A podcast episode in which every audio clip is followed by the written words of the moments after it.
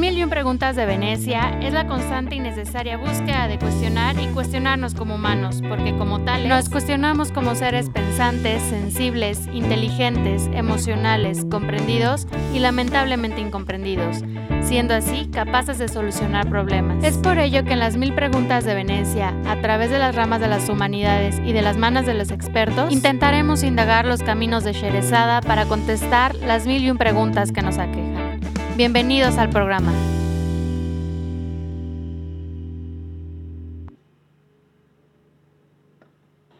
Hola, ¿qué tal? Muchísimas gracias por acompañarme en este episodio de las mil y un preguntas de Venecia. En este episodio estoy súper contenta porque nos acompaña una coach de crianza consciente el cual yo creo que es súper importante que todos escucháramos desde antes de tener hijos. Es más, o sea, desde que estamos pensando en que queremos ser papás, de cómo, de si, queremos, si es realmente algo que queremos, si estamos realmente interesados a, desarrollarnos como padres, en qué cómo podemos ayudarles a nuestros hijos y hasta como parejas, porque también creo que para tener una buena educación o darle una buena educación a nuestros hijos, también tenemos que ser una buena pareja. Entonces, pues bueno, hay aquí una, una coach que me encanta también seguirla en sus redes sociales porque justamente toca estos dos temas que yo siento que van mucho de la mano, que es el tema de pareja y el tema de ser un, buen padre. Y bueno, muchísimas gracias, Vane, por acompañarnos aquí este, en las mil y un preguntas de Venecia. Vane, pues es coach de crianza. ¿Y eh, desde hace cuánto eres coach de crianza, Vane? Bueno, antes, hola, gracias, gracias. Me encanta estar aquí contigo. Yo llevo como coach de crianza consciente ya seis años y antes de eso eh, mi proceso me llevó a trabajar con gente en este aspecto de como mentoría o coaching de otros tipos, más como coach de vida o espiritual. Em, y ya cuando tuve a mis hijos sentí una necesidad súper profunda por un por una guía diferente para mí, ¿no? Por un acompañamiento diferente y no lo encontré y ahí fue que me empecé a empapar en esos temas y me certifiqué y todo ya hace seis años. ¿Cómo pasa el tiempo? Qué padre. ¿Y tus hijitos cuántos años tienen? Yo me imagino que han de tener por ahí la misma edad, ¿no? Pues sí, mi hijo mayor tiene siete y ah, el chiquito tiene sí. Justamente, qué padre. Y este tema, justamente que lo que mencionaba yo al principio, creo que va muy relacionado del tema de pareja y de la crianza y, por ejemplo, algo que a mí me encantaría que escuchara gente que todavía no, no tiene hijos, en mi caso, ¿no? Por ejemplo, ¿qué debemos de saber antes de ser padres? O sea, ¿qué tipo de preguntas debemos hacernos nosotros antes de, de ser papás? Me encanta esa pregunta. Yo creo que lo más importante antes de hacernos papás, inclusive, o sea, nos los vamos a topar en nuestras relaciones de pareja, es el autoconocimiento lo, la base de cualquier relación consciente con cualquier otro ser humano, sea tu pareja o sea tu hijo, es el autoconocimiento, de entenderte cuáles son tus heridas, cuáles son tus detonantes, cuáles son las cosas que son importantes para ti y por qué, cuáles son tus valores. Y yo creo que entre más conscientes estamos de quiénes somos, mejor nos va a ir en nuestra crianza. Creo que muchas veces llegamos, eh, y hoy en día ha cambiado más porque somos mamás más grandes, pero creo que las generaciones previas a nosotros, nuestros papás, nuestros abuelos, pues tenían hijos súper jóvenes, todavía no conociéndose, todavía no sabiendo ni quiénes eran. Y era como un golpazo de repente porque la crianza te enfrenta a muchas cosas de ti misma. Y si no estás preparada con ese trabajo previo, pues sí es, puede ser incómodo, puede ser inclusive doloroso, puede ser, ¿no? Un, tema que queremos eh, huir un poquito. Entonces, eso sería lo que yo te contestaría, es autoconocimiento. Eso, eso es base y clave. Y dentro de eso es cuáles son nuestras heridas que venimos cargando. Y los detonantes. esas dos cosas son súper fuertes. ¿Y cómo, cómo podemos descubrir eso? O sea, como yendo terapia, este, leyendo eh, tales libros, o como, ¿qué, ¿qué podríamos hacer para descubrir esos detonantes o esas heridas? Porque hay mucha gente que no que le dicen, bueno, tú descúbrete, tienes autoconocimiento, pero ¿cómo llevas a alguien que lo descubra? O sea, ¿qué camino debe de tomar para eso? Sí, la suma de todas esas cosas, donde algún acompañamiento terapéutico, eh, teniendo el deseo de hacerlo, ya te va a guiar en ese camino, ¿no? Quiero entenderme mejor, quiero conocerme mejor, quiero venir de un lugar más completo, te va a llevar al camino que es correcto para ti, ya sea a través de libros, ya sea a través de psicoterapia o coaching o constelaciones, o platicar con tu familia, o tú escribir en tu diario, ¿me entiendes? O sea, para cada persona es diferente. Yo creo que el paso inicial de cómo empezamos ese camino es deseándolo, es concientizando de que quién soy hoy es la suma de muchos procesos, es el efecto de un montón de diferentes experiencias, eh, entendimientos, em, interacciones y tomar un pasito para atrás y decir, a ver, quiero entenderlo más, eso ya nos da mucho, mucho, muchísimo. Y eso nos lleva a una conexión más profunda con nuestros sentimientos, que es, las emociones son como una, un, ¿cómo se dice en español? Como una fuente súper profunda de muchísimo autoconocimiento. De sabiduría, ¿no? De sabiduría, sí, un wellspring se dice en inglés, así como un, casi un geyser, ¿no? de, de muchísimo conocimiento personal. Y desafortunadamente no es algo que estamos acostumbrados a, a, escuchar detenidamente, a medir el pulso, ¿no? De qué está pasando dentro de nosotros a nivel de nuestras emociones.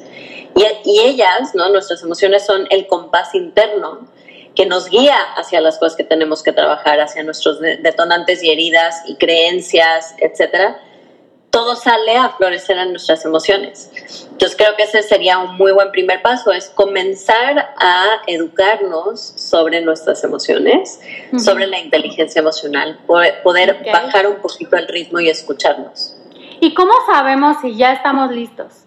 O sea, ¿cómo podemos saber? Porque siempre eh, hay esa duda, ¿no? a mí me decía un amigo, me dice, es que eso nunca vas a saber si estás listo para ser padre, ¿no? O sea, yo creo que eso siempre va a ser como la duda de cuando, veo a mis amigas que están embarazadas, es que no sé cómo lo voy a hacer, o sea, ¿qué tal que, que la riego? ¿Qué tal que soy una mala mamá o un mal papá?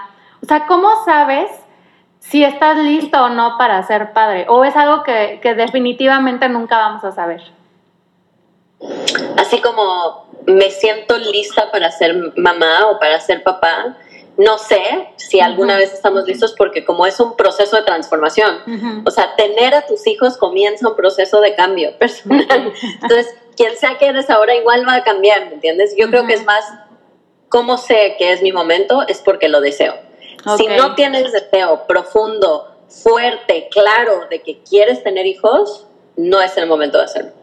¿Y cómo es, ya cuando tienes un hijo y cuando te avientas a tener pues una responsabilidad, porque realmente es una responsabilidad eterna, bueno, yo lo veo así por lo menos, ¿no? O sea, más allá hasta de la propia vida, ¿cómo, cómo sabemos cuál es la mejor educación para nuestros hijos? O sea, ¿cómo debe estar integrada o qué tipo de pilares debe de tener esa educación que le demos a nuestros hijos? Es muy buena pregunta porque tenemos muchísimas opciones hoy en día, ¿no? Antes no existían los diferentes métodos de educación y crianza respetuosa y, esto y el otro y Montessori y Waldorf. era muy, muy básico lo que teníamos eh, a nuestro alcance y hoy en día hay muchas opciones. Y eso creo que tiende a veces a confundir o abrumar mucho a los, a los, papás, porque hay mucha información. Em, y yo algo que les recomiendo mucho a mis clientes es lo correcto para tus hijos solo lo puedes saber tú.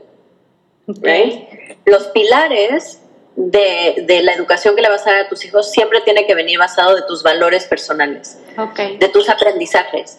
Yo desde un punto de vista como más espiritual a lo mejor, siento que nuestros hijos nos escogen porque vienen a vivir un proceso especial y nosotros tenemos las herramientas, las vivencias que ellos necesitan, así justo lo que ellos necesitan y por lo tanto estar muy despiertos a qué son las cosas que he aprendido en mi vida, ¿no? Cómo se ve vivir yo mi vida íntegramente, cuáles son mis valores.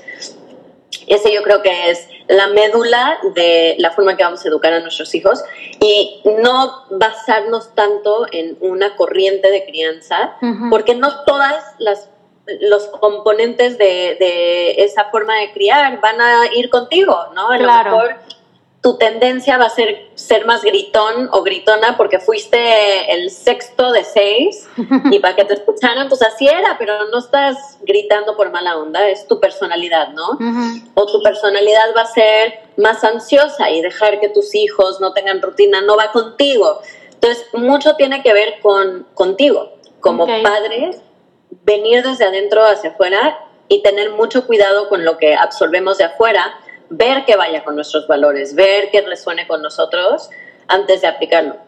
Sí, porque cuántas veces a lo mejor no pasa que, te dejas llevar por, por, lo que el amiguito o, la, o tu amiga llevó a su hijo a X escuela, que le enseñan tal cosa, ¿no? Que no están enfocados justamente en los valores que tú le pones a tus hijos, o bueno, que tú vives en tu familia, porque eso también es importante, ¿no? O sea, ¿en qué, en qué te das cuenta, por ejemplo, las necesidades de los niños a los de adultos, o sea, por ejemplo, yo me pongo a pensar, si yo tuviera un hijo, ¿cómo puedo yo entenderle las necesidades que él tiene? O sea, porque eso también es muy difícil, ¿no? Ya estando chiquitos, por ejemplo, tú me dices que tu niño tiene siete años, ¿no? ¿Cómo entiendes lo que necesita?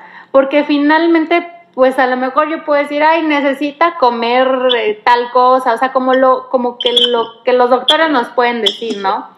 Pero a lo mejor lo, como niño a veces no te logran expresar sus necesidades de, oye, necesito que me abraces más, necesito que me escuches, necesito que, como adulto, si como adulto nos cuesta trabajo, ¿no? A veces expresar lo que necesitamos. Como niño, ¿cómo, cómo entiendes a tu hijo? ¿Cómo puedes entender lo que necesita para ayudarle? Te voy a decir que viene junto pegado, o sea, tenemos que nosotros estar trabajando en reconocer nuestras necesidades para poder eh, eficientemente entenderlas de nuestros hijos. O sea, si no es algo que estamos haciendo va a ser muy difícil y de hecho muchas veces vamos a, mm, como diagnosticar no correctamente sus necesidades porque estamos desconectados hasta de nosotros mismos, ¿no? Entonces, inicialmente les diría que es un trabajo que también los padres tienen que hacer, ¿no? Entre más estás consciente de qué cosas vas necesitando tú. Más sencillo y más claro lo ves hacia los demás. Wow, esa persona está necesitando aprobación, reconocimiento, descanso, comida, silencio, ejercicio, ¿no? Y los niños son interesantes porque sus necesidades son menos complejas que las nuestras. Entonces, si nosotros estamos conscientes de las nuestras, de, de ¿no? Estamos en este trabajo, va a ser bastante fácil entender lo que, lo que ellos están necesitando, porque en general hay pilares como claves que los niños necesitan, ¿no? Necesitan cariño, seguridad, un lugar eh, en, el cual vivimos, un lugar, ¿no? Comida, descanso, ejercicio, estímulo, como que hay cosas bastante claras. Y algo que vamos a notar es que cada uno de nuestros hijos va a tener ciertas necesidades repetitivas. Y lo vas a ver desde que son chicos, ¿no? Vamos a empezar a medirle el pulso a nuestros hijos estando bien conectados con nosotros y con ellos. Lo ves, ¿no? Yo, por ejemplo, con mi hijo mayor, yo sé que para él tiene una necesidad grande de, aprobación, ¿no? Es algo que yo también tengo y me lo he detectado, entonces yo puedo verlo. Entonces, por ejemplo, ayer en la noche me dijo, mamá, me duele la pancita y dije, me imagino que es porque está nervioso, porque su fiesta mañana, fiesta de mm. cumpleaños, van a venir niños que no ha visto en un ratito. ¿Qué, qué está pasando? ¿Sientes que es emocional o que es físico? Mm, creo que es emocional. Ok, okay. so platiquémoslo, ¿no? Y de ahí llevas, llevas esta, esta comunicación donde ellos también te ayudan a, a descubrirlo, pero cuando no te lo pueden decir, son suficientemente sencillas como para que tú las puedas interpretar y conforme van creciendo, la idea es tener una relación suficientemente conectada para poder juntos ir, eh, descifrando cuáles son las necesidades.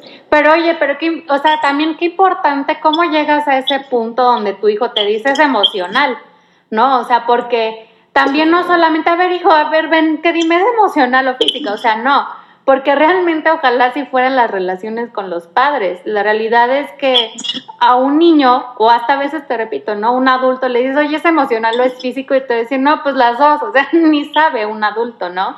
Pero, ¿cómo llegas a ese proceso o llegas a ese punto de tal manera que tu hijo te dice, oye, mamá, pues yo creo que sí es emocional a tus siete años, ¿no? O sea, ¿qué, qué pasos tienes que seguir para que llegue ese, ese momento en el que tu hijo este, disierna entre es emocional y es este pues es físico. ¿Cómo, cómo llegas a ese punto como padre?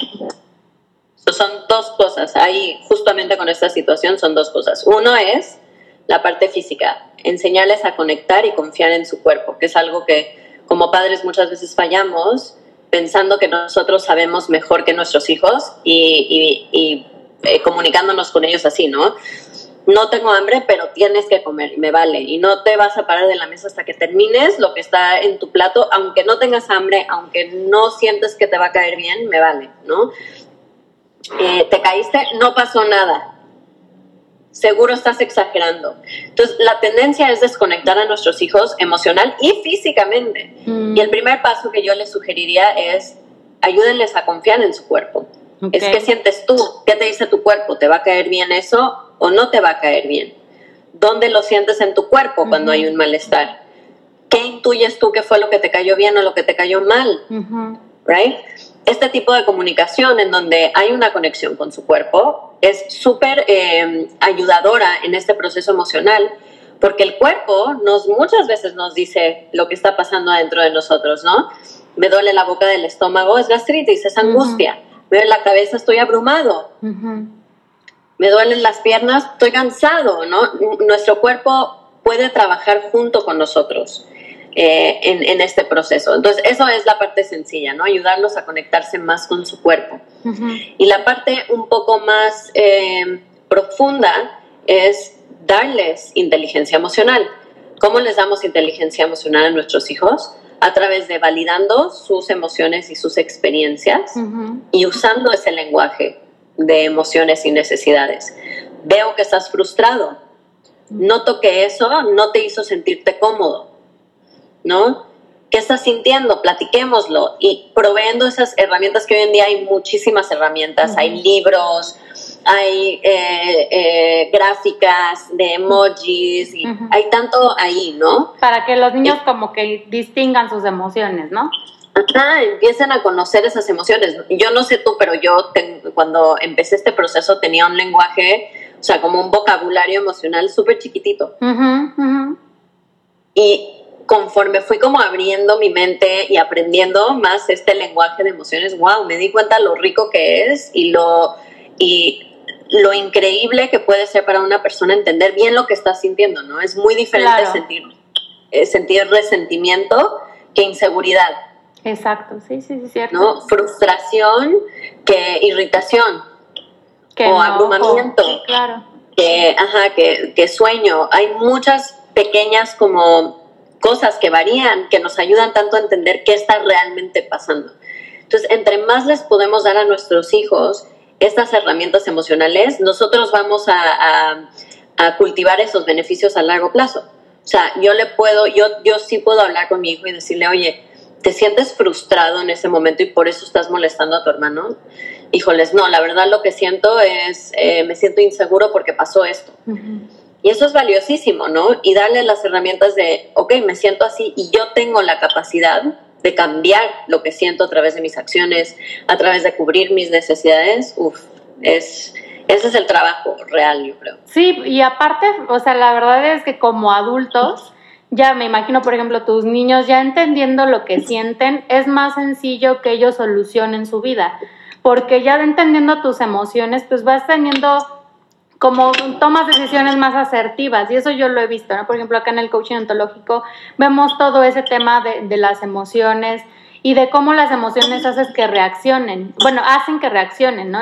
reacciones. Entonces, pues entendiéndolas mejor, tomas mejores acciones y reacciones y, y si es enojo, cualquier angustia, frustración, pues cualquier tipo de, de emociones, ya entiendes que te sientes así y entiendes que no debes de tomar decisiones así, te calmas y hasta que te calmas pues tomas una decisión.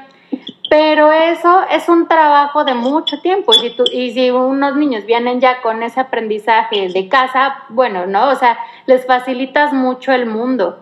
Y por ejemplo, tú me dices que platicas mucho con tus niños, hay, hay una pregunta que yo le he escuchado muchas veces y que, y que bueno, yo no, no soy la, la mejor para responderla. Alguna vez alguna coach me dijo, que ella era muy amiga de su hija, que más que su hija era su amiga. Pero yo también tengo, yo hay como una duda en ese aspecto, ¿qué tan bueno es ser amigo o padre de, tu hijo? O sea, ¿qué es lo que se debe de ser? ¿Sí es, un, ¿Sí es bueno tener una relación de amistad con nuestros hijos? Ok, te lo voy a contestar un poco como inconvencional, así se dice. No, no sé si. Poco convencional. poco convencional. Yo creo que ya también es un, una etiqueta que nos pusimos. Ay, no puedes ser amigo de tus hijos, o soy muy, o quiero ser amiga de mis hijos. ¿Qué es la amistad? O sea, depende de cómo defines tú la amistad. Claro. lo ideal con tus hijos es tener una relación súper conectada. Con límites claros como en cualquier relación, con el entendimiento que tú estás aquí para guiarlos y que muchas veces vas a guiarlos en cosas que en ese momento ellos van a encontrar incómodos, pero que a largo plazo les va a dar muchísimo beneficio, ¿no? Entonces, amigos, si estamos hablando de que no voy a poner límites porque somos cuates y no quiero que te enojes conmigo, ¿no? Como sería con un amigo normal ay, no, no le voy a decir que eso estuvo mal porque eh, pues, yo quién soy para decirle, no, claro. sí, somos, somos una fuerza eh, empoderadora en su vida y como tal, las partes de la amistad que sí queremos tener con nuestros hijos es la comunicación abierta, es la confianza, es la conexión, es eh, el deseo de estar juntos, que sí siempre haya un deseo de, de estar juntos y pasarla, ¿no? Pasar un rato súper rico juntos, de sentir que nos nutre esa relación. Entonces te diría, de un lado, sí tiene que haber una amistad desde ese punto de vista. Lo que no queremos de la amistad, o sea, de este concepto de ser amigos de nuestros hijos, es la incapacidad de poner límites y de incomodar a nuestros hijos con las decisiones que sabemos que son mejores para ellos. Y en ese, en ese tipo de de evitar incomodidades, a veces no explicamos como ciertas cosas, ¿no? O sea, me acuerdo que justamente una amiga que ya tiene un hijo un poquito más grande, este, se murió una amiga en común y sus hijos que, este, se quedaron huérfanos y, y, la amiga que tenía, bueno, la que quedó viva, este, me decía, es que yo no sé cómo explicarle a mi hijo cómo es la vida y cómo es la muerte, ¿no? O sea, tan chiquitos, ¿cómo puedes expresarles a tus niños la vida y la muerte? O sea, ¿cómo le explicas a un niño que ya alguien ya no está aquí? Y sobre todo ahorita, ¿no? Por ejemplo, que escuchaba mucho que, que un 45% de niños quedaron huérfanos, o sea, sin tutores y, o sin padres aquí en México por lo menos. O sea, esta, esta duda te la, te la pongo aquí sobre la mesa porque es algo que ahorita está pasando, por lo menos en México, es una situación bien delicada. Como, ¿Cómo le explicas a un niño eso? ¿No? O sea, que a lo mejor no sé hasta qué edad son conscientes los niños de la muerte. Sí, yo creo que la muerte es parte de la vida y, nosotros como sociedad tenemos un tabú de hablar de eso, ¿no? Entonces, pensamos que están muy chicos para entender muy, ¿no? diferentes cosas y la realidad es que pues, es algo que está presente a nuestro alrededor y podemos empezar a enseñárselos desde chicos, cuando cuidaron una plantita que se murió, cuando no observan algo en la naturaleza, cuando tenemos estas pérdidas, es importante hablarles con honestidad y verdad, siempre y cuando tengamos una visión eh, propositiva, ¿no? No, sí, todos vamos a morirnos y quedarnos solos en la vida, no, no queremos hablar de eso. Pero sí decir, ¿no? Todo es un ciclo en esta vida. Y nacemos y vivimos una vida, esperamos llenos de muchísimo gozo, alegría, integridad, felicidad. Y cuando es nuestro momento también, termina y hay paz también, ¿no? Entonces depende mucho de los valores de cada persona, de cada familia, las eh, ideas religiosas, pero entre más simple y claro y honesto seamos, los niños lo integran mucho mejor y eso, no tener miedo de hablar de esas cosas, porque los niños van a sentir que hay algo grande o, miedoso, ¿no? Que nos debemos temerle cuando no lo afrontamos directamente. Claro, sí. Cuando lo hablamos, claro. Sí, cuando mientras más estigmatizamos algo, no sé, por ejemplo, la muerte, el sexo, ciertas cosas así como cositas muy satanizadas, ¿no? Que, que la sociedad ha tenido, que ahorita ya ha sido como un poquito más abierta, pero los niños sí nacemos como con ciertos, o bueno, crecemos, perdón, como con ciertos estigmas. O sea, yo crecí creyendo que ciertos temas sexuales eran como muy pecaminosos, ¿no? El tema de ciertas sustancias, pues también, las peores, las fatales. O sea, por ejemplo, yo hablaba hace poco en, en, un, en un episodio con una chica sobre el CBD, no sé si has escuchado sobre eso, y todos los múltiples usos que tienen, ¿no? Yo le decía, es que yo crecí creyendo que eso era droga, ¿no? O sea, todo lo que salía de cannabis era droga. Entonces, hay muchas cosas que pues vamos creciendo y que vamos, van muy estigmatizadas y una de ellas es la muerte, ¿no? Que la gente ya se murió, no le digas. Y cuando alguien muere, la mejor manera siempre es decírselo, ¿no? O sea, hablar siempre con la verdad. Sí, y estar ahí, creo que lo, lo, que más nos frena son estas emociones incómodas, como que nos cuesta mucho enfrentarnos a las emociones incómodas de los demás. Entonces, me, lo que más me incomoda es, híjoles, alguien más se va a sentir mal, ¿no? Y sentirnos así, sentir todas las emociones es parte de la vida y tiene su función y tiene su belleza. Entonces, hablarles con honestidad a nuestros, a, nuestros chiquitos a nuestro alrededor y estar ahí para, para validarlos y contenerlos y acompañarlos en el proceso es suficiente. ¿no? Yo lo que presugiero es, entre más chicos, más básica la información, pero honesta. Y entre más grandes puedes también tú expresar tus creencias, cosas más complejas acerca de lo que tú crees, eh, ¿no? Sobre la vida y la muerte, intentando siempre de que sea como proactivo, eh, empoderador, ¿no? Para dejarles eso, o sea, son mentes en desarrollo donde todo lo que les digamos va a tener un impacto súper importante, ¿no? ¿Cómo quieres que tu hijo o tu conocido chiquito vea la muerte o se asocia con la muerte en su vida? Oye, nosotros Sí, claro, y es súper importante cómo le maneja un, un, tema a sus hijos, ¿no? O sea, porque así lo van desarrollando a lo largo de su vida. O sea, por lo poquito o mucho que llevo yo a saber, sobre todo por el coaching, es que como le, le, tú les, le plantas la idea, de eso lo va desarrollando durante toda su vida un niño, ¿no? Y, y justamente va la siguiente pregunta, o sea, como hay etiquetas, ¿no? Como les ponemos a los niños ¿Qué tan bueno y beneficioso para un niño es ponerle etiquetas para lo que sea? Eres bueno para el fútbol, eres buena cantando, eres buena actriz, eres mala dibujando, eres, ¿no? O sea, ¿qué tan bueno y qué eh, tan malo, por así decirlo, o, qué tan buena herramienta es para los niños ponerles etiquetas? Bueno, me imagino que tú en tu coaching lo ves mucho, pero las etiquetas se traducen como creencias para nuestros hijos sobre ellos mismos y el mundo. Y hace que a largo plazo eh, creen, posturas inflexibles sobre las cosas. Entonces, por ejemplo, si yo le digo a un niño, tú eres bueno en fútbol, ¿no? Eso es lo que más reafirmo una y otra vez. Si en un momento no, no disfruta el fútbol, o le empieza a interesar otra cosa, o de hecho empieza a no ser tan bueno como los otros compañeros, puede ser un quiebre súper importante porque para él su postura firme, acuérdense que los niños son muchos más, mucho más absolutistas, ¿no? Entienden las cosas y las absorben en absolutos. Yo soy bueno en fútbol, eso es lo que soy.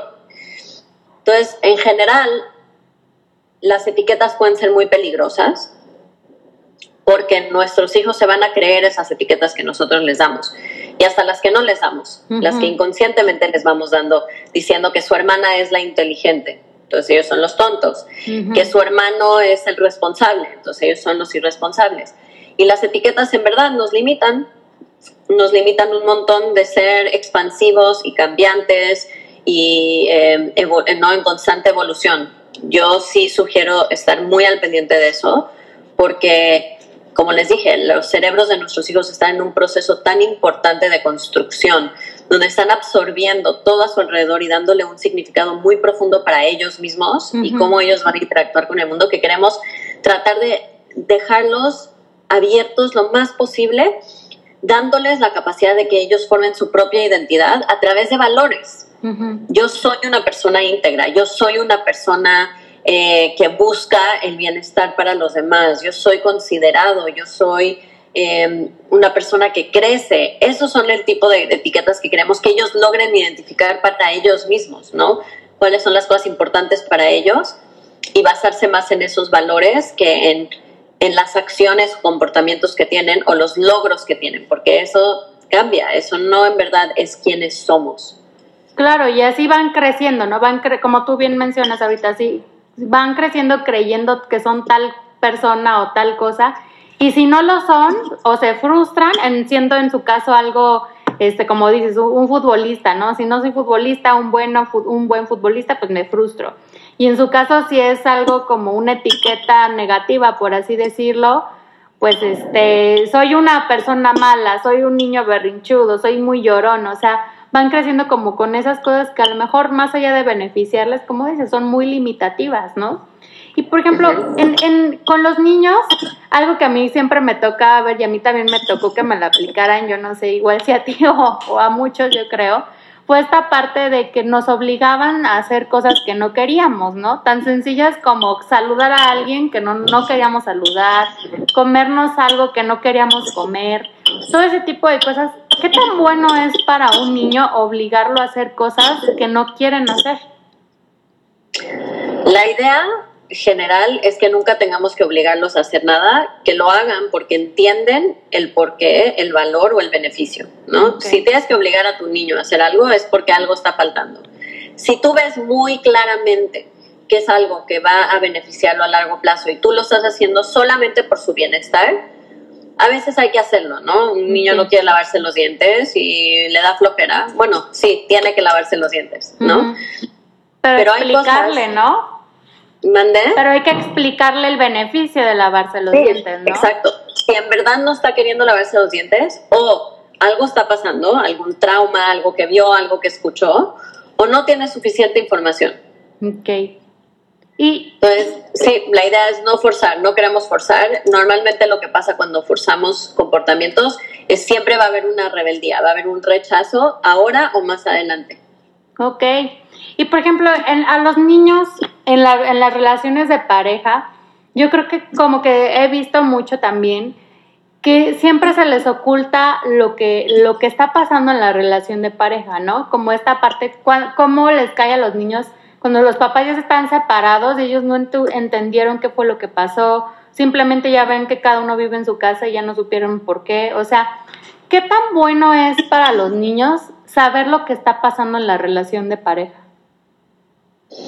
Creo que depende, ¿no? ¿Qué está pasando? Eh, y depende también de los, de los papás, ¿no? Si somos personas que somos conscientes, que estamos eh, haciendo este trabajo de, de, tomar responsabilidad por nuestras emociones, podemos hablar desde nuestra perspectiva, ¿no? Yo, esto me está costando trabajo porque estoy trabajando en esto, ¿no? Pero no queremos darles responsabilidades ni físicas ni emocionales que no les corresponden a veces como padres los agarramos como erróneamente como si fueran nuestra persona de confianza y eso no está bien porque no tienen la capacidad de sostenernos emocionalmente ni deberían de tenerla. Podemos compartirles las cosas importantes o los aprendizajes que vamos teniendo o si va a haber cambios como separaciones o divorcios, explicárselos el por qué basado en valores, basado en, en tú tomando responsabilidad por tu vida y por tu bienestar y por el de ellos pero no necesitas involucrarlos en la pelea ni en es que tu papá me hizo, es que tu mamá siempre, no sé qué. No, eso no queremos hacer porque definitivamente nuestros hijos van a buscar cómo ayudarnos, cómo apoyarnos, cómo mejorar eso y no es tu responsabilidad hacerlo. ¿Y qué tan honestos es bueno ser con ellos? Por ejemplo, en este tema de cosas, en este tipo de cosas, ¿no? Tu papá o tu mamá me fue infiel y por eso decidí separarme. O sea, en ese tipo de cosas, ¿qué tan bueno es ser honestos con ellos? Depende mucho de su etapa de desarrollo y cuánto puedan entender. Eh, hay, que, hay que ver, ¿no? Pero creo que mucho depende de cómo lo estás viviendo tú como padre. O sea, si tú estás en, un, en una postura eh, victimizada, es que tu papá me hizo esto y no puedes tomar responsabilidad de que, híjoles, mi rol en esto fue que no puse límites o que descuidé la relación o que me descuidé a mí y yo logro ver, ¿no? ¿Cuál es mi rol en esto? Y, ¿no? Si no hacemos eso, la información que le vamos a pasar a nuestros hijos son puras creencias limitantes, como los hombres eh, son infieles o las mujeres son buscan dinero, whatever que sea que, que nosotros no queriendo tomar responsabilidad resulte, ¿no? Así es que ella me hizo porque esto y él me hizo porque esto.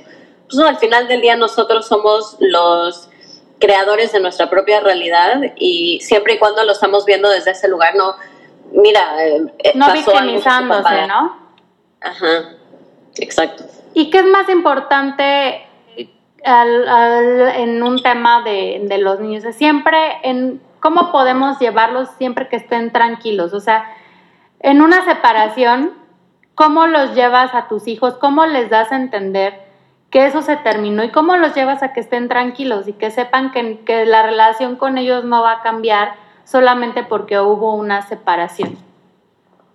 No te puedo garantizar que van a estar tranquilos y eso está bien. It's okay, van a pasar por un proceso emocional y eso está bien el propósito de por qué decidiste separarte es a lo que te tienes que aferrar. Si yo decidí separarme porque la relación en verdad no era sana para nadie y queremos cada quien encontrar un mayor bienestar y queremos eh, que cada miembro de la familia pueda crecer de la mejor manera y que haya paz, me voy a agarrar de eso y eso es lo que voy a comunicar. Si es porque... Em, no hay compatibilidad de valores, ¿no? Y quiero yo encontrar a alguien y merezco yo encontrar una persona que sí comparto valores y quiero que mis hijos vean ese ejemplo de no eh, em, quedarse con algo que no es lo que realmente quieren, ¿no? Pues les voy a compartir eso. Entonces, es más de ir a ese punto de por qué, por qué decidí separarme desde un lugar, ¿no? Muy bonito, más elevado que solo porque me puso los cuernos, no, porque merezco una persona que honre quién soy y claramente en esta relación no está sucediendo y quiero buscar a esa persona, ¿no? Y entonces yo, creo que tiene mucho que ver con cómo nosotros lo estamos viviendo para que ellos estén realmente tranquilos. Claro que hay algo muy importante de también cómo acaban, ¿no? Si hay la capacidad de que sean buenos padres, aunque no hayan podido ser buena pareja. Eso le va a dar mucha tranquilidad a los niños, que puedan tener buena comunicación eh, y también abrirles esa línea de comunicación a tus hijos, ¿no? De decir, esto está pasando, por favor, hablemoslo, yo estoy aquí, cómo te estás sintiendo, qué dudas te surgen, platiquémoslo, ¿no? Es muy importante. Y a un hijo, por ejemplo, que pasa como por este, este trauma, porque para muchos sí representa un trauma la separación de sus padres, o por otros más, ¿no? Que ahorita me gustaría ahondar en especial en uno, como en este tipo de separación, en este trauma, ¿cómo podemos ayudar al niño a sentirse mejor? O sea, justamente en este, ahorita pasamos a uno que es el que te platicaba hace rato, pero en, en este en especial, ¿cómo le dices a, tu hijo, oye, pues, este, porque muchos, yo me acuerdo que, me decía una amiga que ella veía llorar mucho a su mamá, ¿no? O sea, que la veía llorar y que no sabía ya qué hacer cuando estaba chiquita. Y digo, ya más grande, pues ya como que ya se le olvidó. Pero mientras ella estaba chiquita, para ella no fue ni la separación lo que realmente le dolía, sino ver a su mamá llorar.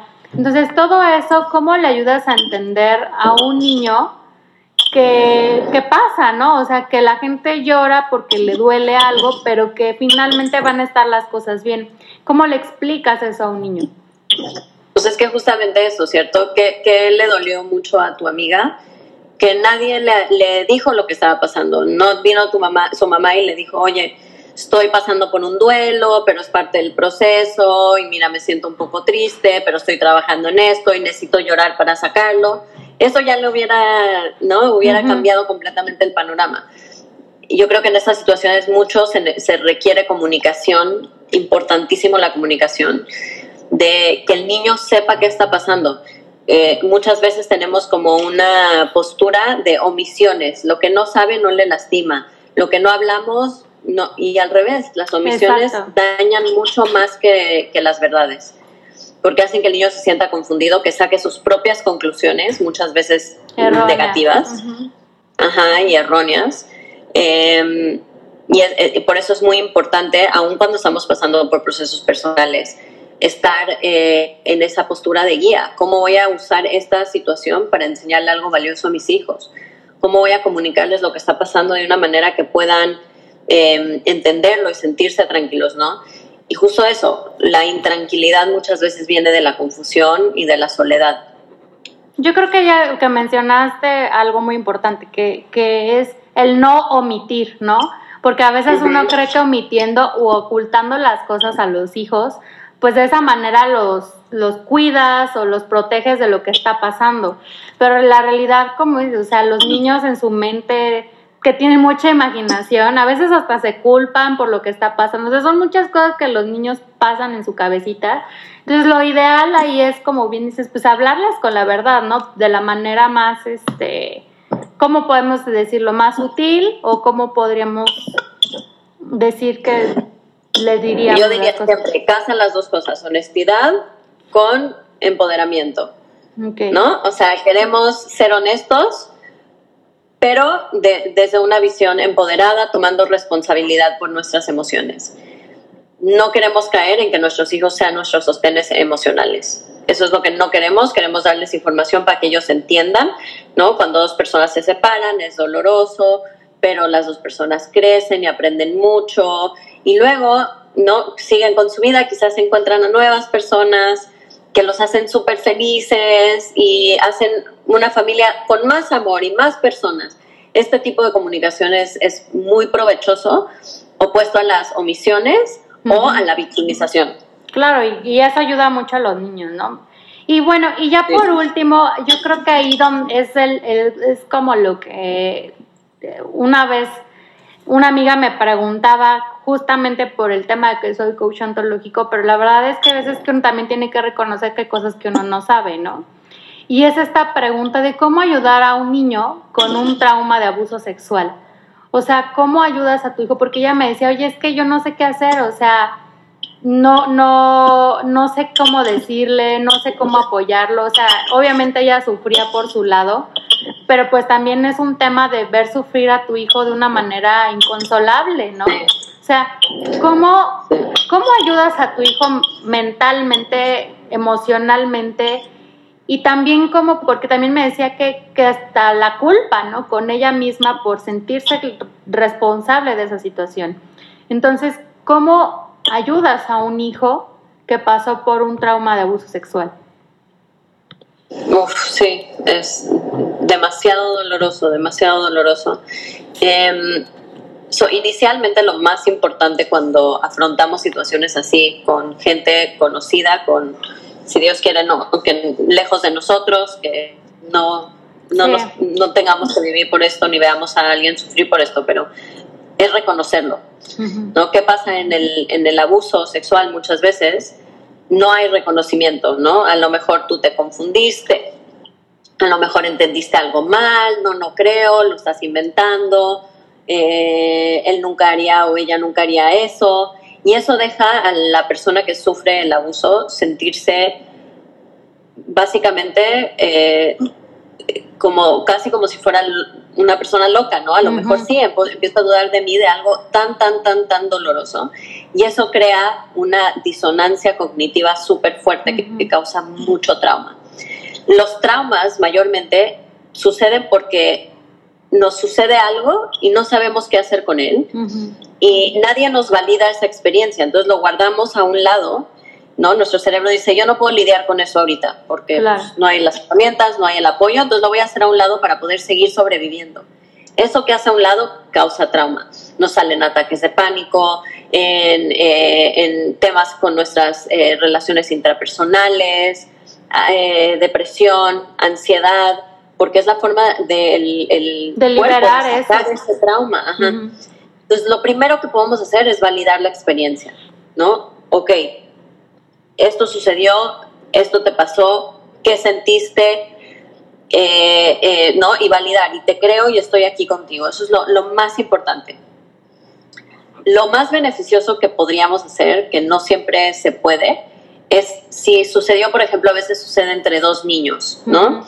Que es un niño que no sabe bien lo que está haciendo o sabe, pero eh, viene también de un lugar de trauma y es joven, etcétera, etcétera, es enfrentar a los dos y que la persona que hizo el abuso se disculpe y admita lo que hizo frente a la persona que sufrió el abuso. Eso es lo que más podría eh, sanar el trauma, porque sí, tú lo hiciste y yo lo sentí, y entonces es verdad, ¿no? Cuando hay una, como estábamos hablando antes, una omisión, donde la otra persona dice, no, yo no lo hice, nunca hay esa sanación completa, ¿no? O sea, que haya una aceptación de lo, de lo sucedido. Y lo siguiente es, mucho es validación emocional, es qué estás sintiendo, ok, ¿qué vamos a hacer con esta emoción? Si somos padres de hijos eh, que han pasado por esto, conocen a alguien que haya pasado por eso, definitivamente un acompañamiento terapéutico es necesario.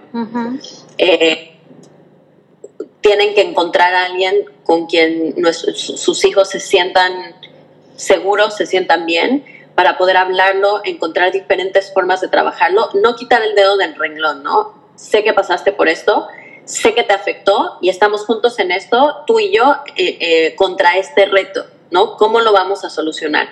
¿Qué más podemos hacer? En vez de, híjoles, yo me distancio, no sé qué hacer con esto, lo rechazo, lo niego, eh, o no lo Algo como que no pasó, ¿no? Es todo lo opuesto, es toquémoslo, abrámoslo, destapémoslo, limpiémoslo, ¿no? Es como una herida, si la mantienes oculta, a lo mejor se va a empezar a infectar y tenemos que abrir la herida, eh, limpiarla, sanarla y de ahí la vamos a cerrar. Ok, entonces lo mejor que podemos hacer para nuestros hijos en un momento dado que pasaran o que estén, estuvieran pasando por una situación así es ser totalmente abiertos, platicar de eso, o sea, como dices, validar lo que están pasando y lo que están sintiendo. Y si es un adulto, o sea, tú me hablabas, por ejemplo, de los niños, ¿no? Si fuera entre niños o jovencitos todavía, pero si fue un adulto, si fue su padre, ¿no? Cosas así tan delicadas, ¿cómo, cómo acompañas a tu hijo? O sea, sí sé que es un tema de terapia, pero también como padre, ¿qué puedes hacer? O sea, aparte de, de, la terapia, ¿hay algo más que se puede hacer como padre? y la validación. Definitivamente remover al hijo de la situación de riesgo, tomar responsabilidad y decir, mi, o sea, si es alguien que conocemos, si es tomar cartas en el asunto, es asegurarse que legalmente se haya hecho algo, porque eso valida la experiencia del niño removerlo de la situación peligrosa. Em, y más allá de eso, yo creo que cuando hablamos de terapia hay muchos diferentes tipos de, acompañamientos terapéuticos. Hay desde acupuntura hasta eh, terapia cráneo-sacral que nos ayuda a lidiar con los temas de nuestro cuerpo, ¿no? Que muchas veces los traumas se quedan atorados en el cuerpo. Hay terapia con delfines, o sea, tienes que encontrar lo que funcione para tus hijos y a veces, a veces necesitamos escarbarle y probar diferentes cosas hasta que encontremos lo que realmente nos ayude, ¿no? Hay que eh, darles outlets de expresión emocional y la mayor cantidad de herramientas que podamos. Ok. Yo creo que eso que también mencionaste es algo muy importante, encontrar la terapia que a los hijos les funcione, porque si a una persona le funciona, no quiere decir que a ti también te funcione, ¿no? O sea, cada persona se le llega de diferente manera. Y bueno, Vane, pues eh, prácticamente hasta ahí son las preguntas. La verdad es que quedo súper agradecida con esta plática y ojalá nos puedas acompañar en siguientes episodios ya hablando como más específicos sobre, sobre temas de, de justamente de, de la crianza consciente. Y bueno, no sé si tú nos quisieras decir tus redes sociales, en dónde te podemos encontrar y también algún curso que tengas ahorita o algo así por al estilo, ¿dónde podemos encontrarte, Vane?